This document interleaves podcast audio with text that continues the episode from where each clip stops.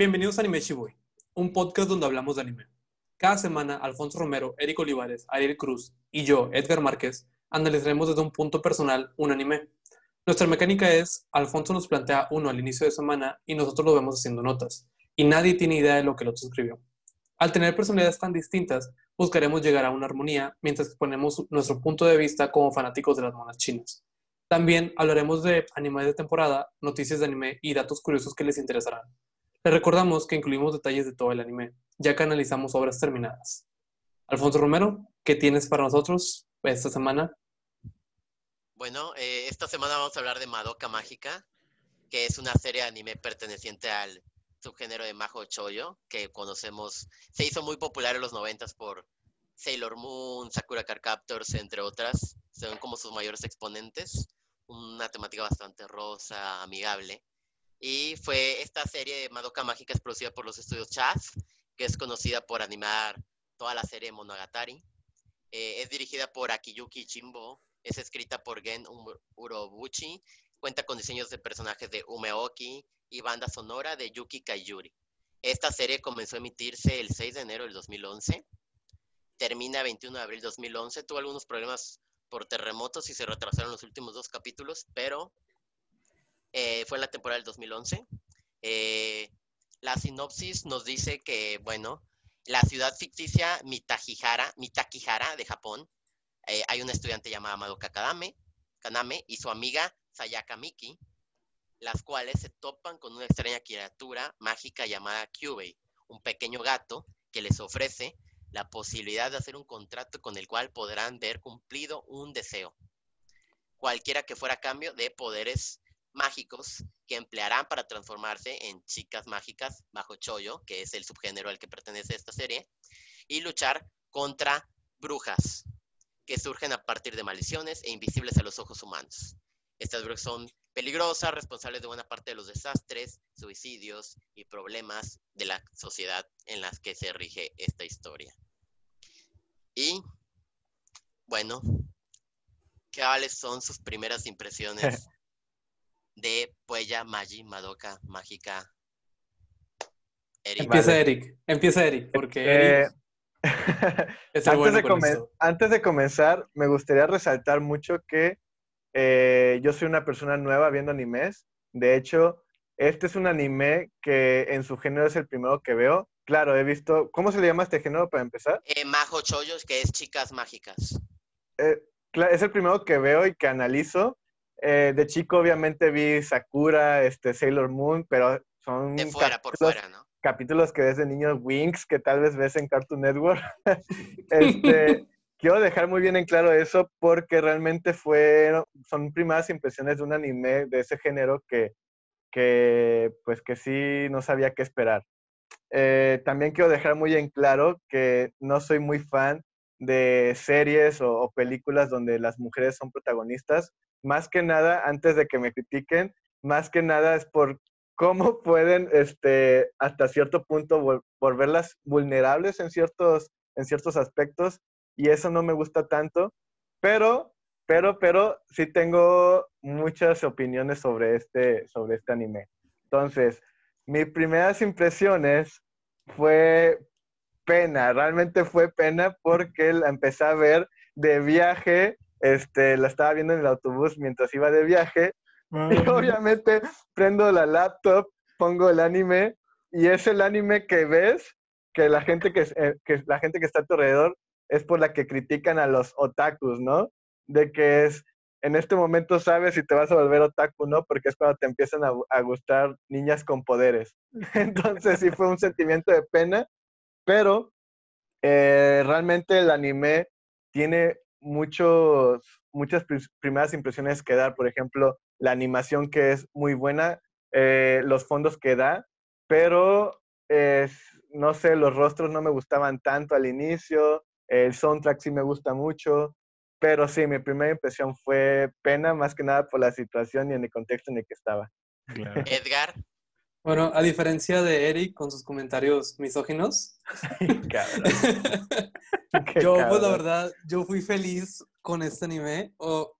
voy a dar el contexto que pasó. Aquí tuvimos un problema, tuvo un problema.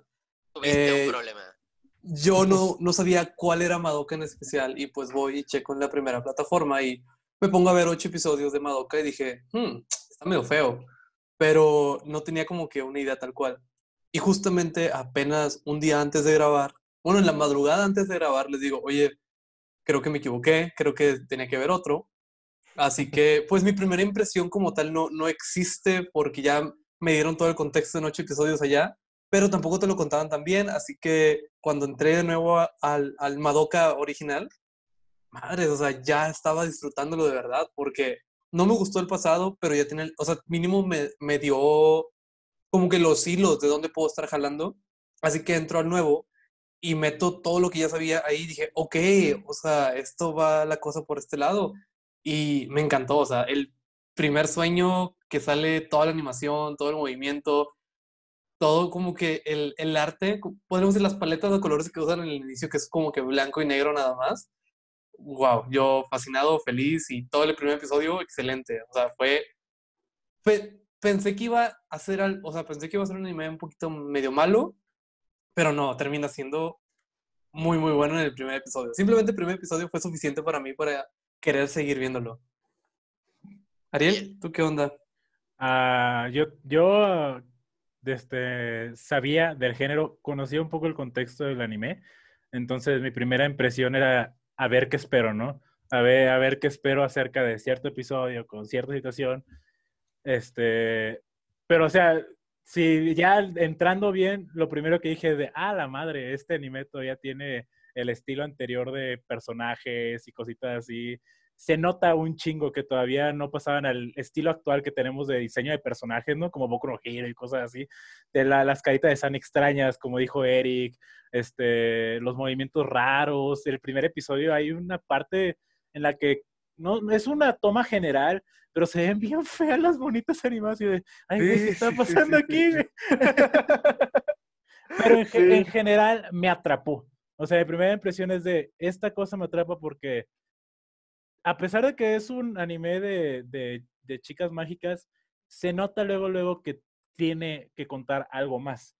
Porque trae otro ambiente, trae este, la música súper diferente, el tipo de sombreado, las sombras súper fuertes, los planos de repente súper erráticos. Y dije, verga, güey.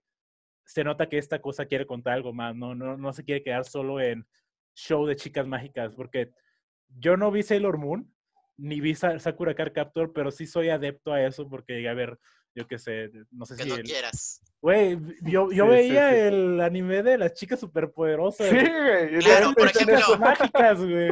Sakura Car Captor y Chicas Superpoderosas, uno como hermano menor lo veía como escondidas de... Yo también. O sea, por esos problemas sociales, ¿no? Pero estaban No, yo sí vi. Chicas Superpoderosas y me mamaba. Yo también. Yo sí. Yo, sí- yo- digo, yo fui hijo, hijo Ah, no, único, es- así que es- yo no tenía problemas de que Es me muy bueno, es muy bueno. No, o sea, sí es muy bueno. Había uno de tacitas donde salía un monito chiquito de color azul, güey, que también era de chiquito, no me acuerdo cómo se llama, sal- salía en, Car- en Cartoon Network y también veía eso. Entonces, Es- ¿No era Doremon? no, Ah, no, es que estaba Dore, Doremi, que lo recuerdo, pero no, no sé si lo manejan como Majo Shoyo, pero Doremi, que eran tres chicas de colores y tenían como sus Creo que también vi. Pero bueno, vámonos, a Madoka, porque ahorita el tema es Madoka. Sí, pero, pero, o sea, lo Pero que es que Madoka es como una reestructuración de este. Exactamente, o sea, tú miras a Madoka y dices, esto no solo es eso, quiere contar algo más, el ambiente que trae es algo más. Y me gustó, me atrapó desde ahí. Y esa es mi primera impresión, que me, me atrapó casi de inmediato. Uf, ¿Tú, Poncho? bueno, es la tercera vez que lo veo. Es algo que amo mucho. Yo entiendo que hay ciertos, a lo mejor, conflictos con las personas, con el final o ciertas cosas, pero el viaje que me da esta historia es algo que no, no puedo. Realmente la estaba viendo por tercera vez con Eric y es un... Qué, qué padre es lo que estoy viendo. Gracias. O sea, me gusta demasiado. Entiendo que los japoneses tienen ciertos conflictos con los finales. Entiendo que el final puede ser a lo mejor eh, bastante muy estrepitoso y todo que puede ayudar mucho a que se venda más el producto, pero hay ciertas cosas, pero para mí es wow. Entonces, desde el inicio me atrapó la primera vez que lo vi. Es un me está contando algo diferente. Es un, aunque yo entiendo que me lo está poniendo color de rosa, también tengo el contexto de que va a cambiar. Es entonces un, sí, o sea, ¿qué me vas a dar? Como dice Ariel, porque ya tengo el contexto y es un, te estoy esperando, estoy esperando a que me des ese golpe y me lo diste muy bien. Entonces, me gusta mucho. No sé Sí. si quieran hablar ya del apartado visual ahorita, que Va, es bastante importante. Yo, yo quisiera. Bueno, dale, dale tú, Eric. Dale, Eric. A mí me gustaría tocar que, como todos comentan, el primer capítulo a todos les llamó la atención. A mí no tanto, ¿eh? O sea, realmente el primer capítulo, a pesar de que la parte final, que es cuando entra el laberinto de bruja, que realmente está muy de que, ok, güey, estaba viendo algo muy bonito y de la nada me pones algo súper loco. Sí fue como un cambio de tuerca, pero este, un giro de tuerca, perdón. Este, no me llamó tanto la atención, yo lo sentí bastante lento. El segundo también se me hizo muy lento. Fue cuando dije, ok, ¿por qué estamos viendo esto? Entiendo que es una temática de octubre, de brujas y cosas así, pero no es algo a lo que estoy acostumbrado. Yo estoy acostumbrado a ver, bueno, lo poco que he visto es de que acción, golpes, poderes, cosas así.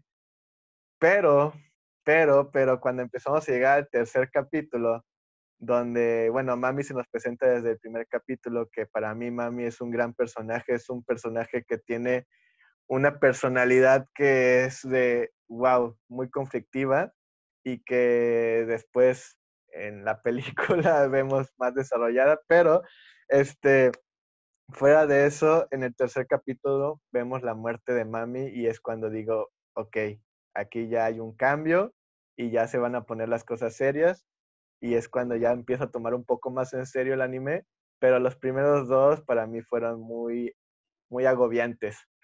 para mí que es la primera vez que veo un género Ok. así y lo analizo, ¿ok? Ok, ok, va. Pues el yo- yo- apartado visual, ¿no? O bueno, no sé si quieras complementar, Sí, Edgar. es que yo, visual, a mí me gustó. Digo, me aventé el side story, que ahí empezamos desde ahí con lo visual, Parecido. que me- meten mucho como ese lado psicodélico. Y a mí me encanta todo ese lado psicodélico. Que no voy a negar, o sea, si quisiera, o sea, quisiera, no lo recomiendo, pero quisiera verlo a lo mejor con un ácido, a ver cómo, cómo entran los colores en tu mente y eso. Te Quizá una vez que ya, o sea, una vez que ya El tercer la trama. episodio, ¿no? En ácido. ¡A la verga! ¿no? Sí, sí, sí, cositas así, pero para ver cómo, cómo explayas más los colores, pero, ah, damn, o sea, me encanta, me encanta, me encanta, o sea, cada escena que salían las brujas y veía cómo, cómo estaban dibujadas y eso, a pesar de que era, era un dibujo en 2D, ¿no? Todo lo de las brujas. Sí, sí, todo. Sí, o sea, era todo en 2D. Wow, en serio, colores, formas, todo, Ah, yo fascinado. Para aclarar antes de que vaya Ariel, en el apartado visual sí se son los mismos encargados en la en el anime que tuviste que se estrenó en 2020, el Side Story, Que es otra historia totalmente que no podría no se debería de llamar Madoka Mágica, es algo muy muy muy ajeno. Pero son los mismos encarga- encargados del apartado visual, entonces por eso tiene este como misma magia. Pero Ariel, no sé si algo ahí. Puta, güey. Esa madre. Me encanta, me encanta la parte de las brujas. Es sensacional lo que hacen con ellas. O sea, uno no se imagina cuando entra ese anime cómo van a representar a las brujas y es increíblemente creativo, güey. O sea, no Sí, solo las creativo. brujas, güey. Sí. Todo, o sea, el, el ambiente, el Todo el escenario, ambiente. todo, güey. Este que estilo como de psicodélico, pero Todo, de todo, circense, güey. todo, Es- todo lo de las brujas está basado en obras de Dalí, Picasso, Van Gogh. Sí, de hecho hay un episodio donde creo que se ve algo de este Jorge Rivera, pero no, no sé si estoy equivocado o es algo de Picasso o algo así, güey. O sea, está muy chingón y, y también te digo, ayuda a lo que estaba diciendo al principio de que te das cuenta que este anime no es cualquier cosa, ¿no? Que quiere contar algo más a, par- a partir de su, de su de este apartado visual. Ya hablando de la parte normal, donde está la trama normal del universo mal, está muy bonito. La, la, la manera en que utilizan las luces, los colores que utilizan. De repente utilizan, no sé si lo llegaron a checar, que casi siempre cuando había un conflicto entre dos de los personajes y estaban hablando, había como cortes súper erráticos a caras, a manos, a movimientos, güey. Y eso te ayudaba a, a romper la... ¿Qué eh, opinas? sí, güey, como que rom- a romper completamente la sensación de, a la verga, güey. Y En está muy chido. En el capítulo 4 le comentaba un poquito a, a Eric casi todas las tomas son cabizbajas, todas son a pies, de que es tristeza, es depresión, todos son de pies, oscuridad, sombras. Sí. O sea, todo lo que manejan es... La manera en la que presenta a QB, ¿sabes? O sea, nunca te presentan a QB como una mascotita normal. Siempre está eh, rodeado de sombras, De rodeado de sombras, Sí, close-ups super cabrones a la cara, donde dices, güey, esta madre, no debes de confiar en esta madre, ¿sabes? Sabes que el deseo que vayan a pedir estas morritas va a tener un peso machín en ellas, güey. Entonces a mí me encantó porque desde el principio, sin que conozcas el tercer episodio, sabes que Algo esto ahí. no es, ajá, esto no es color de rosa.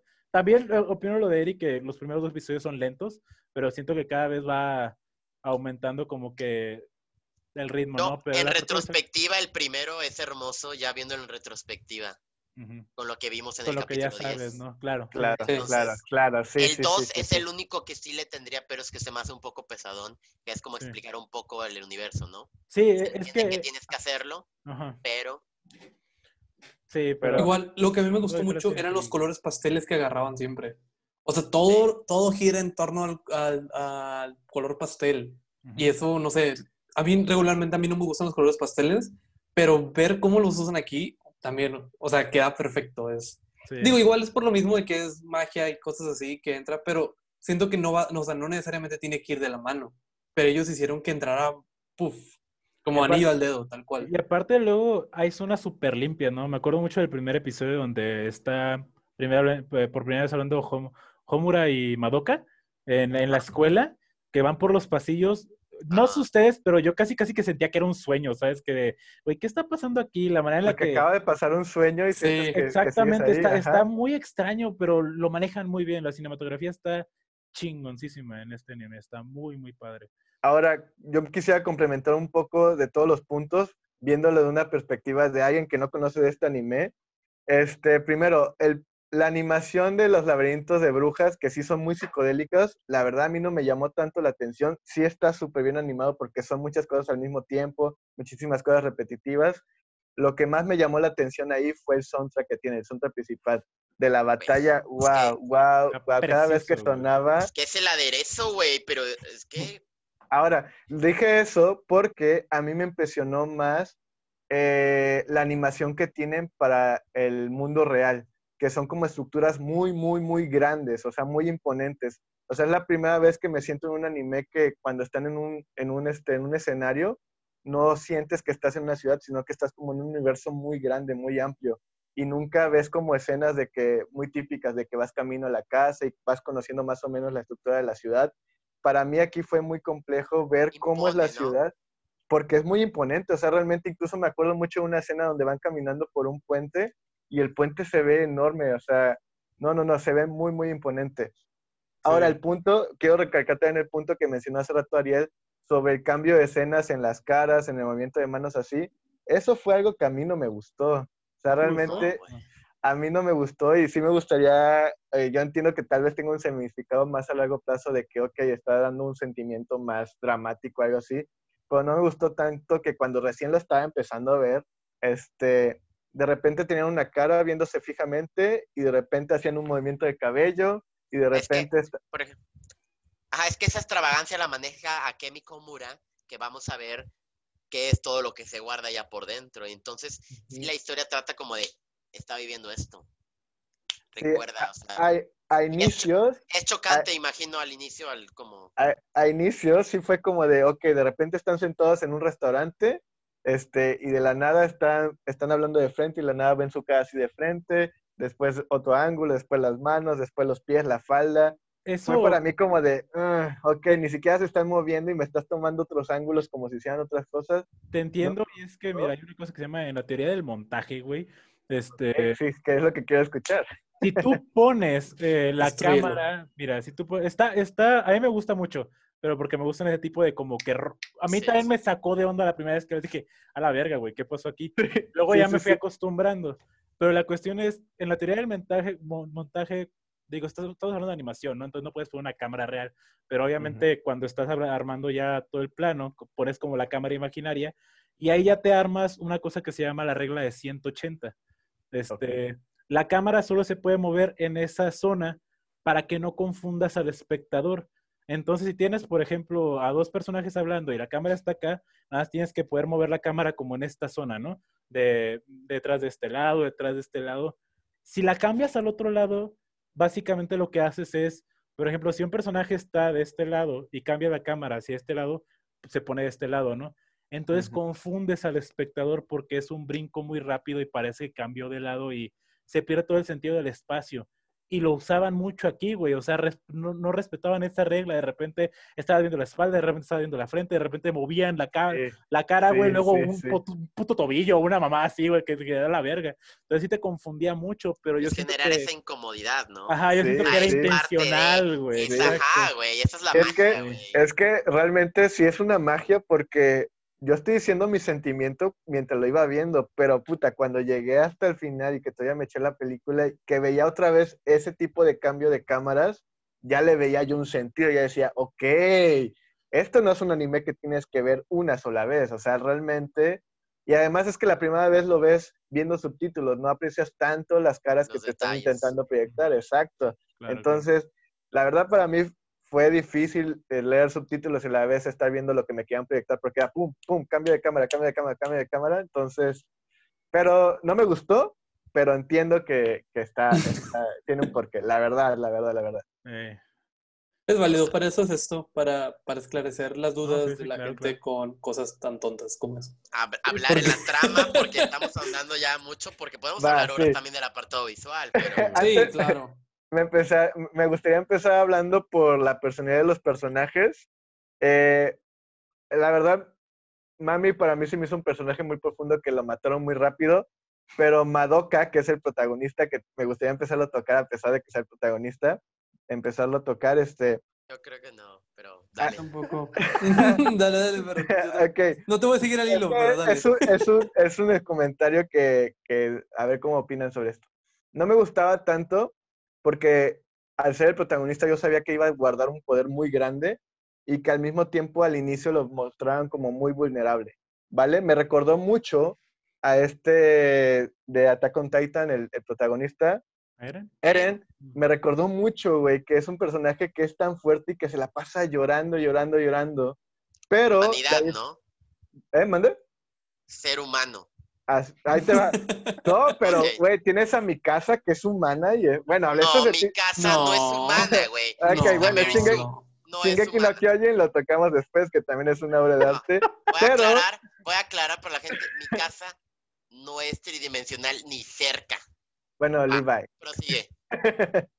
Vale, entonces, este, me recordó mucho esa actitud, la de Madoka con la de Eren, de que eran muy vulnerables y sabíamos todos que realmente el protagonista tenía un poder muy grande y que se volvía un poco ridículo que fue- se mostrara tan vulnerable. Pero también recordé que es una niña de 12 años, 12, 13 años. eh, 12, 13 años. 12 años, entonces también vuelvo al punto de que, ok, es mujer protagonista, tal vez exagera mucho los sentimientos en algunas ocasiones, está ok.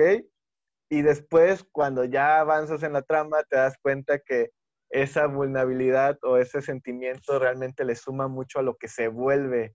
Entonces, este, pues sí, esa es mi, mi, impresión de, de Madoka. Ah, ¿Alguien más quiere? No. Eh, No, que yo no quiero es yo no yo- ajá, yo tampoco. Voy a, voy a hablar de la primera escena que nos regala este anime. Es Madoka, que ya le había platicado a lo mejor a Eric un poco. Es Madoka en el baño con su madre. ¿Qué pasa?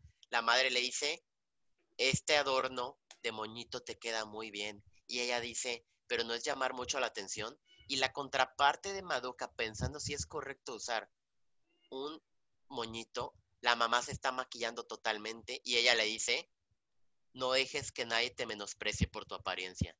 Estás viendo la iniciación de la adolescencia de estas chicas, o sea, y vas a ver este proceso. Todas son vulnerables porque tú también fuiste vulnerable porque somos humanos. Que tengamos protagonistas que no tengan ninguna debilidad es una porquería, no son humanos. Necesitamos ver todas las facetas de una persona y entonces entender el por qué evoluciona y tiene cierto desarrollo.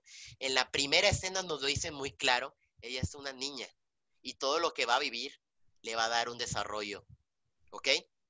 Desde la primera escena, porque no estoy contando este flashback que es como para el ganchito, ¿no? Para el final. la primera escena es ella y su familia, su entorno, etcétera. Y a mí me parece desde la primera escena perfección que te muestren todo eso. A mí me va. parece muy... muy- Y que Yo tiene te- cierto peso el moño, tiene muchísimo peso el Sí, moño claro. original. Muchísimo. O sea, peso, güey. Si lo analizas así, claro, el moño después tiene un chorro de peso porque al final lo trae, bueno, después hablaremos de eso, pero te compraría justamente eso si este, el incubador, el Cube, no le hubiera dicho a Madoka desde el primer episodio que ella tiene la capacidad de que no pasaran esas cosas. O no sea, le desde- hice desde el primer capítulo eso. Claro, en el sueño, en el sueño cuando está viendo cuando se está muriendo Hamura, Hamura está diciendo, ok, tú tienes la capacidad, tú tienes la capacidad de que esto no pase. Tú vas a, bueno, creo que no le dice que vas a ser la más fuerte, No, pero no dale, da la idea de que está mamadísima, güey. Entonces, por ese pequeño detalle, yo me fui con la finta de, ay, me Pero estás haciendo- es, es que eso pasa en todos los animes. Eso pasa en todos los animes. no. Por ejemplo, tienes, a- tienes a. Naruto, tienes a Naruto que te lo pintan siempre como súper fuerte y obviamente desde el inicio, o sea, te lo muestran como un niño súper sentimental y todo, porque dice Poncho, son humanos. O sea, claro, son humanos, tienen que haber un Pero- crecimiento. Tienes del otro lado el de Boku no Hero, que también te lo pintan de que él va a tener un chorro de poder desde el inicio. Da igual, No, güey. no, me- no me hables de Midoriya, güey. Yo a ver, si yo te digo que eres un pendejo, no te vas a creer que eres un pendejo solo porque te digo que eres un pendejo. No. Tienes que tener cierto contexto, güey. Aunque el pinche gato le diga que eres la mejor del universo, necesita vivir el contexto, güey. El Necesita problema es que de más. primera impresión no sabes que lo que estaba pasando antes no es la continuidad de esto, o sea, no, te, no tienes ni idea, o sea, yo la verdad en mi primera impresión dije, esta chava va a estar mamadísima y en 12 capítulos, que en el capítulo 10 ya me la pongan como debe de ser, es como de... Yo- Digo, es, es que Yo también en ese tenía caso, también un el puro nombre. Dale, dale, Ariel. Yo tenía también un problema con Madoka y era de la sentía inútil, ¿no? Exacto, Durante 10 exacto, es episodios eso. Es decía, de... güey, e- es que es de esos animes, o sea, es de esos animes donde cada episodio ves que se pone mejor y mejor y mejor. Llegas al 10 y te das de cuenta, güey, todo tiene sentido. ¿Por qué Exacto. Está siendo inútil. ¿Por qué? Porque esta Homura está interviniendo en que no evolucione, ¿no? Y, y aparte porque estás busca- buscando la fragilidad de, de la persona, ¿no? Porque ella está viviendo todas estas atrocidades en este mundo que no, que no conoce y del cual se quiere alejar, porque siempre se quiere estar alejando, pero algo la jala de nuevo hacia adentro y al final no sabe qué hacer, ¿no? Es por eso que es tan importante la decisión y el deseo que toma al final, ¿no? Porque dices de, ok, esta mujer...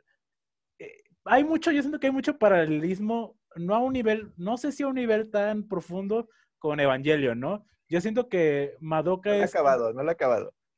Ok, no, sí, no, es- o sea, no, yo Dale, dale, que- dale, dale. que Madoka es un, un poquito parecido a Shinji, ¿no? En el sentido de la fragilidad de los personajes. ¿no? Y- Y donde a veces sí puedes sentir que es un inútil, pero esa inutilidad es parte de ser humano, como dice, sea, como dice Ser Poncho, Shinji ¿no? es un maldito personajazo que se entiende que muchísima gente porque quiere este, este personaje idealista. Que era el típico personaje de Shonen. Ajá, entonces no se quieren, no quieren batallar en pensar en él, nada más quieren Es que ni, si- resolver ni- cosas. ni siquiera Es- quiere el típico personaje shonen, quiere a No, One sí. Punch Man, güey. No, no, No, no. no, si quieren no, al- no, no, no. No, pero a ver, a ver, estoy hablando. eh, Ah, o sea, justo en el típico. Va, este, sí, hablando de los, de los protagonistas de Shonen, como decía Poncho, los protagonistas comunes, sí, o sea, Deku de Boku no Hero, sí es como muy vulnerable, pero te da toques de, que de, de, de fuerza muy espontánea o fuerza muy grande, y aquí Madoka tardó mucho. Claro, no estoy diciendo que ese comportamiento esté mal, es realmente muy bueno cuando ya estás terminando el anime y cuando todavía lo llenas con la película. Pero para mí, que es la primera vez que lo vi, se me hizo un protagonista muy, este, muy inútil hasta cierto punto, pero a inicios, a inicios, para aclarar a la audiencia, Deku sí es inútil para la historia. Él sí la. Él sí la entorpece y él sí, ojalá tuviera otro trasfondo, otra cosa. No tiene nada, pero, o sea, ese sí es el Sigamos. problema del El, protagonista del el odio atorado de, de, de- Ahora- No, güey, Deku es un mugrero, pero Bueno, ahora complementando el comportamiento de, de esta Madoka, para darle un- unos, unos pros, al final la tratan como una diosa, me estoy adelantando, pero también es como, este, como describen a dioses como en Dragon Ball Super, que son gente muy inocente, gente muy, muy, este, este, ¿cómo le podemos decir? Muy inocente, muy sensible, muy, muy niños. Entonces, por eso se llena mucho eso, ese, ese espacio que no me llegó a llenar al principio Madoka, pero, pero sí, continuamos con otro. Ah, ¿Qué opinan de Sayaka? A mí me encanta Sayaka, siento que es, Uf. es- Sí, creo que es creo que mi personaje favorito. De, De hecho, hay una, una comparación ahí donde cada color representa lo del color de cada chica. Y ella es el azul, es la valiente, es como el príncipe. Bueno, el azul es depresión, ¿eh? También, esa- ajá. Pero pues cómo termina Sayaka, ¿no? Exacto, güey. Sí. Es- Bueno, para mí Mami era más depresiva, pero No, Pero mami que- no. no, No, no, Mami- estaba no. loquita. Mami estaba egocéntrica, sola, y, y entonces... era como muy dependiente, ¿no? Muy dependiente. No dependiente, sino que no le importaba Soledad, tanto a los soledad. demás. Era esa soledad que no le importaba que tanto te perjudicaba mientras ella estuviera bien. Es por eso que están, por ejemplo, eh, hablando de que yo ya sabía el contexto de que iba a haber un plot twist en el episodio 3 o el 2, no me acuerdo cuál era. Este, yo creía que iba a ser otra cosa y aún así me sorprendió el plot twist cabroncísimo. Eh, aparte muy bizarro, muy, muy... Sí, güey, exactamente. Y a- Y, y es que está cabrón porque minutos antes te ponen a, a mami feliz y feliz, contenta sí. y... Tengo y- un motivo por el cual vivir por fin. Ajá, exactamente. Y, Y ¡pac! paz. te la matan, Sí. güey. Y es casi Eso cantado, mucho. ¿no? O sea, yo, yo vi ese canto y dije, se va a morir la morra, güey. O algo malo va a pasar con ella. Yo y nunca lo esperé. hecho, güey. Es- Yo es- nunca lo esperé por el opening de que siempre estaba, es como de... No mames, el opening es otra joya, güey. El opening Sí, me sí. fascina el opening. ¿Quieren güey. que hablemos del opening ya en corto? Ah, No, yo siento que Como- más de como ratito. porque- A, No, a a mí ver, me gu- va. el- es que a mí me gustaría tocar Sayaka, que lo mencionó Ariel, porque igual me gustó mucho Sayaka, más que nada por sus habilidades, pero hay una relación de Sayaka con Sakura que para mí no es, o sea, yo no la entendí, no sé si me perdí cuando estaba viendo el anime, pero primero eran enemigas y de la nada se empiezan a, a querer Porque demasiado. se, se comprenden, güey. Kyoko se da cuenta que el deseo que pidieron era para otra persona. Lo primero que le recrimina Ok, a Kyoko es, ok, ok, eres, eso es lo eres que yo tonta. Pediste un deseo para alguien más, un deseo es para ti. Alguien más no te lo va a agradecer. Después ves su backstory y dice, mi papá no me lo agradeció, suicidó y mató a toda mi familia. Y hay unas temáticas ahí en el capítulo 7 donde tienen esta conversación en la iglesia y que le ofrece una manzana, güey. Están todo lo bíblico y después vemos al final del capítulo cómo ella pelea con este fondo, o sea, sombras negro, blanco, y contra la bruja que pelea, que son, son víboras. Está como una Eucaristía, está todo bíblico ahí, güey. Vaya, esto es lo que llena. O sea, parece el árbol, parece el árbol de, de Adán, o sea, Sí, todo, bueno, todo tiene una referencia bíblica en el capítulo 7 bellísima que dices, gracias, güey. Gracias por darme esto. Claro, claro, El capítulo eso, 7, eh, ¿no? el capítulo 7 es ah, Este qué tipo de joya. detalles, ¿no? Que realmente hacen el anime como que algo más. Está muy cabrón, güey. No, no había notado eso. Yo pienso que esos detalles se ven cuando la ves más de una vez. Sí. Claro, Sí, claro, es- es un anime que tienes que ver más de una vez porque no... Entiendes más de una vez. la relación. Sí, sí, sí, sí, 100%. Ey. 100%. A, a- a mí me encanta Sayaka porque hubo un momento en el que dije, güey, esta morra da- casi casi que pasó de encantarme a detestarla, pero fue por solo un segundo. Fue cuando tiene la conversación con Madoka y le echa la culpa a Madoka. Ah, sí. Tú deberías de ser chica, Ajá, ¿no? exactamente. Y, pero luego, luego ella se da cuenta de la mamada que hizo, ¿no? Dice, perdí a mi mejor amiga, le hice daño a mi mejor amiga, y aparte, pues, a la Y, otra... y te su- explican que otra que amiga la igual, chapulineó, entonces, pues, duele, ¿no? Eso está medio cabrón. Sí, está cabrón. aparte Eh, qué mal pedo la amiga. Qué mal pedo que la se amiga. está contaminando su gema del alma y por eso está Exactamente. cosas que a O sea, te, te dicen, te muestran que no es ella. O sea, Ajá, está realmente es parte de la contaminación. Y, y eso está bien feo porque, o sea, si lo pasamos a, a un punto ya más como real, quieras o no, una vez que vas llegando, o sea, tú en la vida real, una vez que vas llegando como que a, usarte más, o sea, tu capacidad, obviamente empieza a llegar el ego, empieza a llegar cosas malas a tu cabeza porque te sientes más capaz. Puede ser que yo pienso que podemos ondear de alguna manera esa idea de que entre más usas la magia, más contaminado estás, más se te va usando y tienes que liberarte. Y pues es lo que le estaba pasando a ella, de que estaba usando mucho de sí misma, pero pues nunca se liberaba y, y es lo que nos pasa también a nosotros, o sea, el, el tenerte que, que liberar de repente de las cosas porque no te das cuenta qué tan contaminado estás con la vida que estás llevando, a pesar de que la estés rompiendo, de que estés yendo con madre. eh, lo, lo que manejan con ella de ser tan cerrada, o sea, ella era como firme a sus convicciones como un, como un príncipe, güey. Ella no iba a salir de, de donde ella había partido. Y lo que te manejan en el capítulo 8, por ejemplo, la escena del tren. Ah, Ah, o sea, la escena del tren también es un momento que digo, o sea, yo lo he compartido y es un momento que le he pasado a la gente de.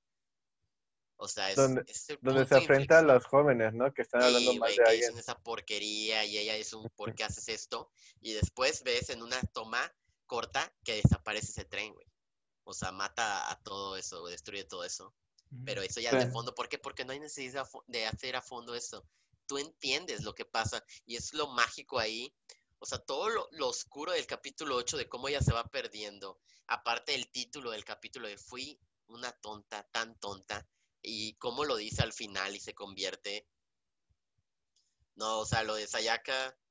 Ti- Tiene metáforas muy chidas que digo, no es como que metáfora acá súper extraña, incluso QB lo dice, que básicamente todo esto representa la adolescencia, es por eso que el, deseo, usamos. el deseo es qué tanto sufres y qué tanto das, ¿no? Sí, y ¿cómo- tienes que encontrar varía, ese balance. ¿Y qué pasa en la adolescencia? Son estos cambios hormonales, que arriba, abajo, arriba, abajo, y puedes caer en problemas muy cabrones por cosas tan sencillas, ¿no? O sea, quieras o no, lo de Sayaka lo de que su morrito se fue con otra puede, puede ser algo muy superficial, pero sabes todo el trasfondo que hay en ella y sabes lo mucho que le duele a ella y entiendes por qué termina donde termina, ¿no? Y es, y es triste, es muy triste saber dónde termina porque todas sus otras, otras amiguitas mágicas no, no le pudieron ayudar, güey. Y está muy, muy chido lo que hacen con ella, a mí me gusta muchísimo. Sí, yo- no, no me acuerdo quién es la que le dice, no me acuerdo si fue Homura o Mami, que le dijo, ¿para qué quieres pedir ese deseo? ¿Esperas un gracias? ¿O qué es lo que esperas? Le dice Kyoko. Ah, bueno, ah, sí, sí, Kyoko, sí, cierto. Sí, y le por dice eso que- se que- compenetran tanto ellas. Sí, sí, y le estaban evitando que ella pidiera el, el- el deseo. Y cuando ya pide todo, como que ella misma entra en retrospección de que, madre, o sea, ¿para qué pedí este deseo? ¿Qué estoy Ella- buscando después de desear esto? Ella, ella antes de pedir dice, soy una mala persona, porque estoy buscando cierta gratificación por hacerlo. Me debería de nacer sin tener algo a cambio, pero yo estoy esperando que él se quede conmigo y todo esto. Y después es confrontada por Sakura Kyoko que le dice, si te querías quedar con él, debería de seguir inválido, porque te necesitaría siempre. Y eso, Sí, sí, sí. a la madre que le abre los ojos y De que ve, No, entra ahorita y rómpele la mano, córtale sus lo puedo hacer extremidades. por ti si tú no quieres. Es, Sí. que, es que al final todos los deseos son sumamente egoístas, güey. Y es por eso que tienen ese peso. O sea, también el deseo de, de Kyoko de que su padre fuera escuchado era nada más porque no quería estar en la pobreza, porque quería que su papá fuera escuchado y al final le salió el tiro por la culata, ¿no? Porque su papá no quería ese tipo de, de atención y no de esa forma.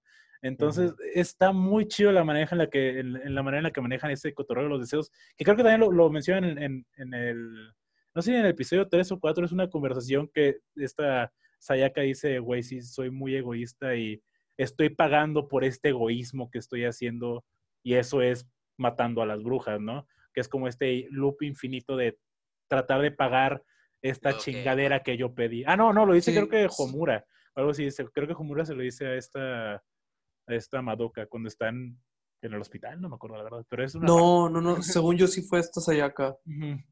O sea, Está- sí fue ella misma, que como en el 6 creo que No, ya... bueno, sí, lo, Sayaka es tremendo personaje, tremendo Sí, personaje. Sí, súper, súper personaje. Que no creo que nadie flaquee, la verdad, de, de las chicas mágicas, ninguno. Porque hasta Pero Mami, que tiene poco, o sea, hace bastante. Tiene un No, peso. es que mami.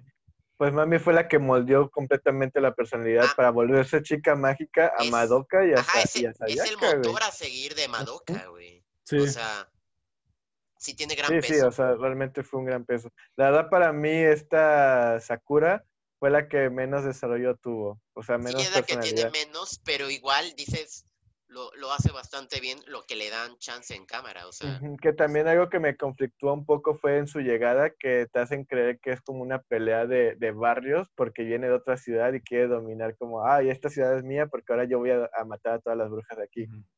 Pero pues sí, o sea, realmente es un buen personaje. Sí. Hace complemento con, con Sayaka, pero bueno, está. No, a mí se me hace un excelente. O sea, Kyoko se me hace pss, 10 de 10. también. O sea, es que como digo, ninguna flaquea. Como Sí, dices como- tú, realmente todos tienen lo suyo. Yo sí esperaba que por lo menos una o algo no se desarrollara tanto, pero creo que absolutamente todos lo supieron desarrollar de manera increíble. Desde Cubey, a la mamá incluso, todo, la todo. mamá es un personaje. sí, sí. Este, ¿cómo se Esta sí que- es una madre, güey. Y el, pe- Kios- Kioske- Justamente cuando lo Kioske- veía dije, ok, el, el es peso una que madre. se siente cuando ya no aparece la familia, ¿sabes?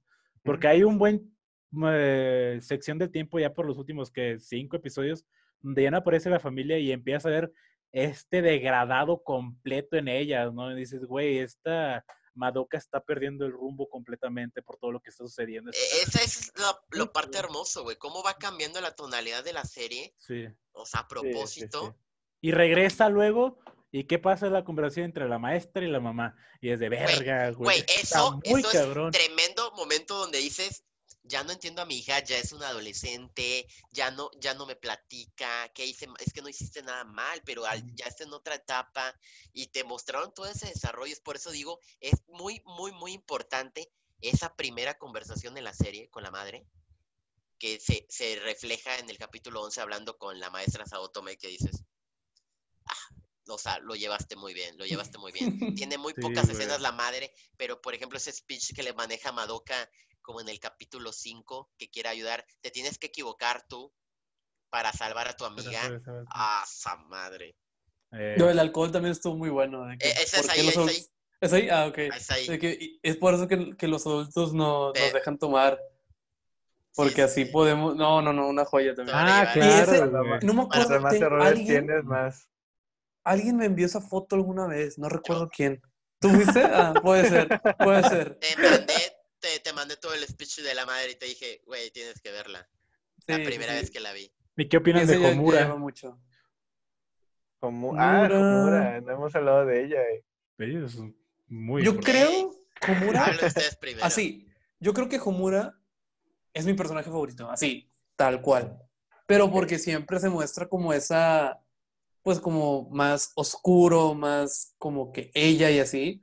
Pero me encanta cómo al final le sacan todo desde adentro de un, mira, tú eres toda fría y inhumana y todo, pero es porque has vivido tanto sufrimiento, o sea, ya viste y te estás fastidiando de que no hay solución a, a lo que buscas, o sea, todo el tiempo que estás perdiendo, entre comillas, no sirvió para nada.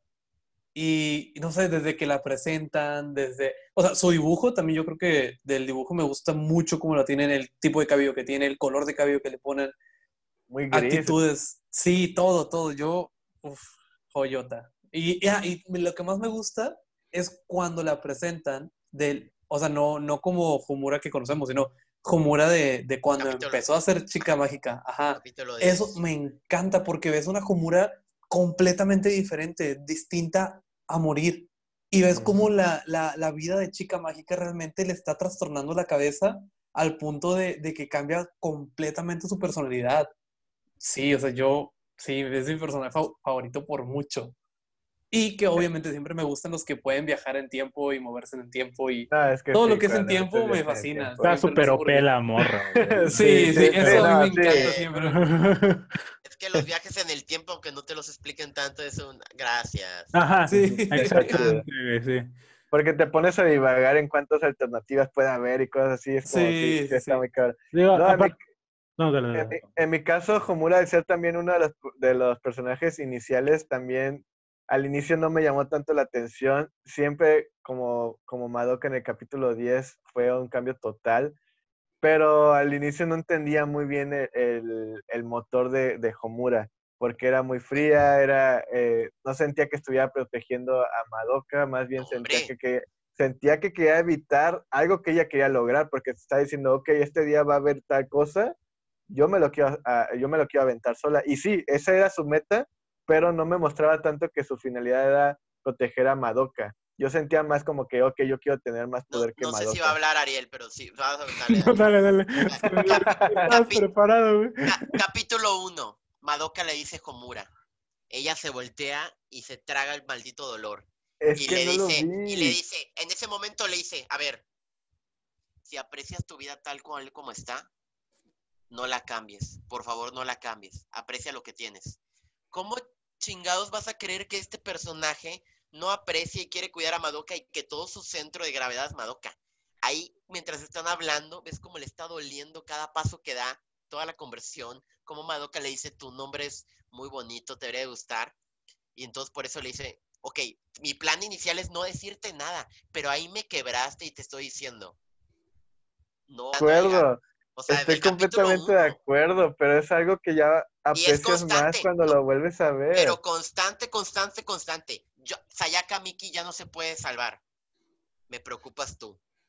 Nunca me preocupó Sayaka, tienes razón. A mí me preocupa Madoka, le dice Sayaka. A mí no me importa si te mueres mientras la apunta en, un- en la cabeza. A mi verdadera preocupación es Madoka. Cuando le dice, yo veo en tus ojos que ya estás derrotada, le dice Sayaka. ¿Cómo voy a confiar en ti si tú ya estás destruida por dentro? Y dice, sí, o sea, realmente yo ya no veo salvación para ti. Yo solo estoy buscando por Eh, Madoka. Es que estoy de acuerdo, pero es Pues- que es algo que aprecias hasta que llegas al capítulo 10. O sea, hasta el no, a capítulo ver. 10 es cuando ya dices, No. ok, ok, ella es capaz de dar su vida por Madoka y es un porqué. Pero No, es que- antes, eh, antes yo sentía que simplemente era egoísmo de que ella quería quedarse con el poder, porque yo, porque yo, porque Se yo me quedé con la idea, yo me quedé, porque yo me quedé con la idea de que las, las chicas mágicas solo querían más poder para seguir teniendo, o sea, matar más brujas para seguir teniendo más magia. Pero es que está muy claro, ella le regresa la semilla del sufrimiento a, a Mami, se la regresa a Sayaka, le da una Sayaka para que se cure. Ella siempre, No, siempre hizo todo correcto, incluso- pero apartada, güey. Quitando eso, podemos quitar eso y si realmente ese fuera su propósito, hubiera matado a Madoka desde el inicio. Y ya. O sea, si tu punto es que no se haga bruja para, para tú tener Pues poder. matas al protagonista y ya acabas el Ajá. anime, güey. No, No, no, pero a ver, pero, es que tú o sea, estás partiendo de una base realista de otros animes chafas, güey. O sea, la lógica, como dice Edgar, es esa. Obviamente buscaba protegerla. Y Esa- estaba muy, exactamente, muy, porque muy s- claro, estaba muy, muy marcado. Cada capítulo, cada capítulo había una cosita que te decía, ella está cuidando a Madoka. Cada es capítulo. que-. El problema, o sea, lo que nos presenta el capítulo 10 es el por qué. Pero nosotros ya sabíamos que la cuidaba. En el 10 nos dice ya la razón, pero uno ya sabe que la está cuidando, Sí, pero no sabemos por qué. Ya después exactamente. que es la que la busca, que es su mejor amiga y bla, bla. Es que también la bronca, que yo creo que por qué no, yo no capté eso, es porque se la pasaba ataca- atacando a QB, que, que yo sentía desde el inicio, de hecho para mí QB es el protagonista, es el personaje más, que más me gustó. Y como lo estaba ataque y ataque, porque yo siempre creí que él era bueno. Entonces, que lo. Queda estuviera... No. claro, queda claro como yo- desde el capítulo 2 que es un puta, Sí, que- sí, sí. güey, es que a mí me mamaba su personalidad tan fría que yo hijo sentía... de puta. Sí, obviamente era un hijo de puta, pero yo dije, güey, este güey es bueno, le está llamando a Madoka mentalmente, está juntando chicas mágicas, es amigo de Mami. o sea, yo sentía que le era bueno y que llegara esta Hamura, dije, ok, tal vez Hamura es el, De- es el antagonista. Bueno, a lo mejor el problema fue que no encontraste eso, porque si le captabas que él no era bueno y veías que Homura estaba contra él, sí, o enseguida sea, agarrabas un, las ok, estabas Homura Sí. viendo al revés, ¿no? Yo lo vi Ajá. al revés, sí, o sea, mi Sí. error fue que yo, a mí me gustó el incubador de Cube y dije, ok, este vato es bueno, es un chingón, y de la nada... Le gustó por el dibujo todo bonito, todo tierno. Se fue de que, ah, esto tierno, No, eso es bueno. lo, que, lo que me mamó es que este güey fuera tan frío y este eso tan era malo, racional, tan racional y que él buscaba como un bien universal, Ok. que es como una explicación que da. Entonces dije, ok, este güey no puede ser malo porque a pesar de que sea tan frío, pensé que era ese tipo de, de engaños que te dan, que te lo presentan como malo, entre comillas, y que después es bueno. Y al Ujú. final sí era malo, entre comillas, y era malo, malo, güey. Que jamás Es fue que bueno, güey. Es una, es una No, discusión fue muy bueno, fue interesante que tienen, ¿sabe? Porque él, desde su perspectiva, ve que todo lo está haciendo bien. ¿Por qué? Porque en su cultura, en su mundo, tener pues, sentimientos es una enfermedad mental, ¿sabes? Exacto. Entonces, él Sí. nunca comprendió que estaba manipulándolas y traicionándolas al no decirles ciertas cosas. Porque el morro bien frío cada vez que le descubrieron algo de, ah, pues sí, este, No no, te pues, eres un zombie y tu, y tu verdadero yo está en este huevito. Ajá, ¿por qué te enojas, no? ¿Por qué te enojas? Y así son las cosas. Y no entendía esa parte. O sea, él nada más veía como la parte científica o la parte funcional de lo que estaba haciendo. Es por eso que incluso cuando está lo que pasa en el episodio, ya el último episodio, que este Homura y Kyubi tienen una conversación, que cambian cosas, ¿no? Al, al final entendí bien eso. ¿Qué, qué, qué tanto cambia? Ah, ok, lo del final. Ajá, lo del Es que final. vamos a hablarlo al final, eso, ¿no? Ok, bueno, está bien.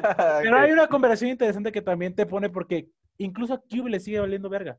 O sea, Ah. Kyubi sigue con su propio cotorreo de, pues es que así son las Pero, cosas. pero te queda claro que es un ser frío y despiadado que las acorrala a cada situación. Siempre es un, oye, te sientes, si te acuerdas, tú puedes convertirte en chica mágica si pasa algo. Sí, y desde el capítulo siempre. 2 te está, siempre es cuando está acorralando, acorralando. Ajá. Y es que en el capítulo 1 dice, tú puedes salvarla, entonces ahí me engañó. A mí me engañó, tal vez soy muy pendejo. sueño. Yo soy muy pendejo y me engañó. No fue un sueño. No fue un sueño, una, fue una realidad alterna. donde, donde se queda con Sayaka porque iba a aparecer la bruja. Enseguida el vato vio cómo acorralar. Ah, no, sí, yo me quedo con ella. Porque sabía Para que ella que iba a se ser la débil y, ajá, y se convierte en cuanto tenga la oportunidad. Sí, siempre las busco así, o sea, sí te lo dejan muy en claro que es un hijo de puta, pero no sabemos qué planea este hijo de puta, ¿no? Sí. Y eso es lo que van manejando. Es igual con Akemi Homura, es un no sé qué planea ella, pero yo sé que en cierta forma es buena, este sé que es malo, pero no sé en qué forma, y no sabemos cómo van a converger esos ideales o, o planes que tienen ahí, ¿no? En, Aparte, mientras vamos viendo el desarrollo de estas chicas mágicas. en términos de shonen, es como si fuera un Itachi menos pitero, ¿me entiendes? O sea, se- Claro. se, ve que tiene buenas Ok. intenciones. Sí, sí, sí, sí, por ahí va. ah, es en el, Pero- español, lo dijiste en español. es el- es el clásico ejemplo de un personaje edgy, que solo es edgy en la superficie, o sea, solo es como que, ay, soy malo, chico malo, pero sabes que quiere hacer algo bueno por los protagonistas, en este caso por Madoka, ¿no? Que es, lo que, que es algo que me encanta, ¿no? Que Madoka hasta el episodio 10, hasta el episodio 11 o 10, ves que realmente es una niña mágica que nunca ves que es una niña mágica, eso me encanta, eh, me encanta. Sí, Ah, a mí me sí, encanta sí, que lo sí. pospongan tanto que te lo Sí. guardan hasta el final. Es un. Ah, güey. Es que todo, sí, todo sí. lo que ¿Qué- pueden decir es: Estoy enamorado. Estoy Yo, enamorado. puedo, yo, yo creía, o sea, yo dije, al inicio dije, güey, qué mal pedo, o sea, sé que lo van a posponer mucho, pero en mi pobre cabeza estaba diciendo, pero qué tan buena puede ser, ¿sabes? O sea, siento, o sea, tenía muy pocas expectativas. Yo De que, porque dije, güey, por, si me lo posponen mucho y me voy a enojar porque no lo van a hacer muy buena. Pero llega el final y, ok, creo que la superaste.